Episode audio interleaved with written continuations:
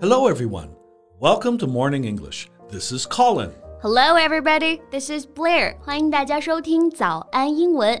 节目开始之前呢，先说一个小福利。每周三我们都会给粉丝免费送纸质版的英文原版书、英文原版杂志和早安周边。微信搜索“早安英文”，私信回复“抽奖”两个字，就可以参与到我们的福利抽奖啦。很多奖品都是花钱都买不到的哟。Yeah, we have carefully picked out these materials. They are very, very good for learning English. If you can persist in reading one book, you will surely be able to speak English at a higher level. So go to the WeChat official account for the lottery right now. Good luck to all of you. Colin, have you heard of the word 内卷？内卷. No, what's that? 内卷这个词，可能大多数听我们节目的同学不太陌生，对不对？Well, you can also use the word involution. It has become a shorthand used by Chinese urbanites to describe the ills of their modern lives. Oh, yeah, involution. That's a word I've seen several times. But to be honest, I, I still don't quite get it. Well, 内 it means inside, 卷 rolling. It's something that spirals in on itself, a process that traps participants who know they won't benefit from it. Oh, okay. So it's like parents feel intense pressure to provide their children with the very best. Children must keep up in the educational rat race. Office workers have to clock in in a grinding number of hours, etc. Exactly. 内卷的表现形式有很多啊，那我们康令老师刚刚就提到了这个词，非常的好，rat race。 Yeah, rat race is a way of life of people living and work in a large city where people compete in an aggressive way with each other in order to be more successful, earn more money, you know, etc. 对，rat race 我们就可以翻译为激烈竞争或者比较没有意义的竞争，差不多就是内卷的那个意思啦。 So, um, are we going to talk about this today? No, quite the opposite. We're going to talk about new living philosophy, lie down. Okay, there comes another unfamiliar word. You young people just won't give us a break. Calm down, I'll explain it. 今天我们不聊内卷，我们来讲讲与它恰恰相反的躺平一族。我们今天的所有内容呢，都整理成了文字版的笔记，欢迎大家到微信搜索“早安英文”，私信回复“加油”两个字来领取我们的文字版笔记。 so, what does this lie down mean? It's a new lifestyle buzzword. Rather than trying to keep up with society's expectation or fight them, many people are resolving to simply lie down. Oh, okay, so it is an action rather than a feeling. Exactly. 躺平，我们英文直接翻译成 lie down，是最近非常流行的一个词啊。那流行词我们就可以用这个 buzzword 来表示。 Yeah, buzzword is a word or phrase, especially when connected with a particular subject, that has become fashionable and popular and is used in a lot of uh, you know, newspapers and social media platforms, etc. 对，那躺平之所以得到大部分人，尤其是年轻人的认可和支持呢，是因为大家被内卷得很累了，不管是来自社会还是身边的压力啊，已经很多很多了。 Yeah, well, I can get that.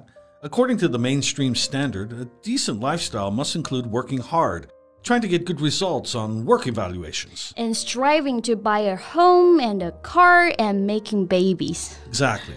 Well, so the young people who chose to Tangping just refuse it all? No work, no house, no babies?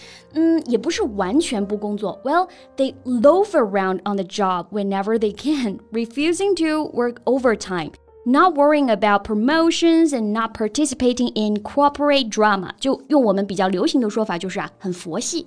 Okay, I kind of get that. And here we can learn a new phrase loaf around.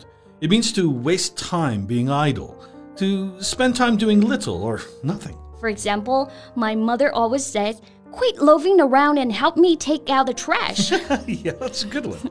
loaf around 我们就可以翻译为无所事事。那这个词跟躺平的这个人生哲学呢，还是比较契合的。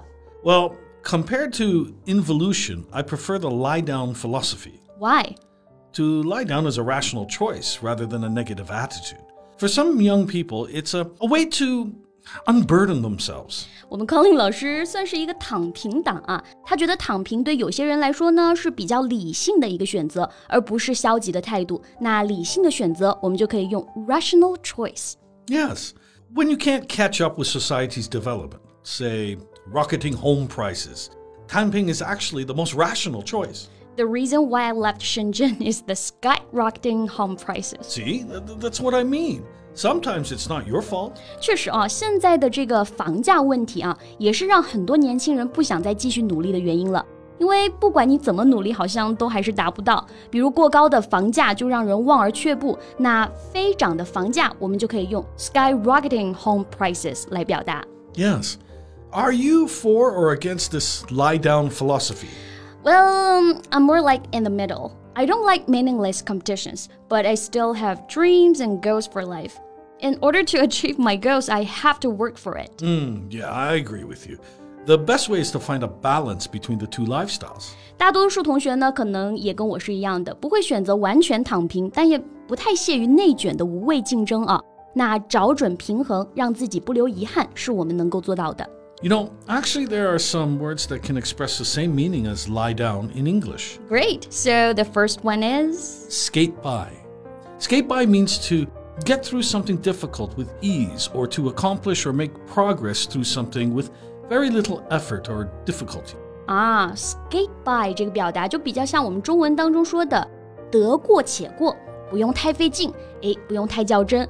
那这可不就是躺平哲学的含义了吗 ？Yes. So, for example, you can say, mm, "Why try hard when you can just skate by?" 得过且过就好啦，为什么要这么努力呢？Why try hard when you can just skate by? So, what's the second one? Well, you can also refer to someone who likes to lie down as a couch potato. couch potato, I know this one. It means a person who watches a lot of television and does not have an active life. Yeah, a lazy person who does nothing but sit on the couch and watch TV. 这个表达大家应该之前听过，对不对？Couch potato，它字面意思呢是沙发土豆。那一直待在沙发上的土豆，只喜欢看电视，我们就可以翻译为电视迷或者是极为懒惰的人。Yeah, for example, you can say, "Please don't lie around like a couch potato." Get up and do something productive. 别瘫在沙发上了，站起来干点有意义的事儿吧。 Please don't lie around like a couch potato. Get up and do something productive. Well, mm, are you a couch potato, Colin? Mm, no, I'm more of a bed potato. That's a good one. Well, any other words that can be used for lie down? Well, why don't we save some for next time? 嗯，OK，那我们今天呢节目就先到这里了。关于今天我们聊到的躺平哲学， 你赞同吗？你是怎么看待这种文化呢？欢迎大家在评论区跟我们一起聊一聊啊！最后再提醒大家一下，我们今天的所有内容呢都整理成了文字版的笔记，欢迎大家到微信搜索“早安英文”，私信回复“加油”两个字来领取我们的文字版笔记。Thank you very much for listening.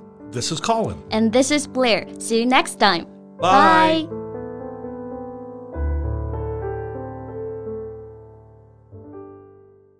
This podcast is from Morning English.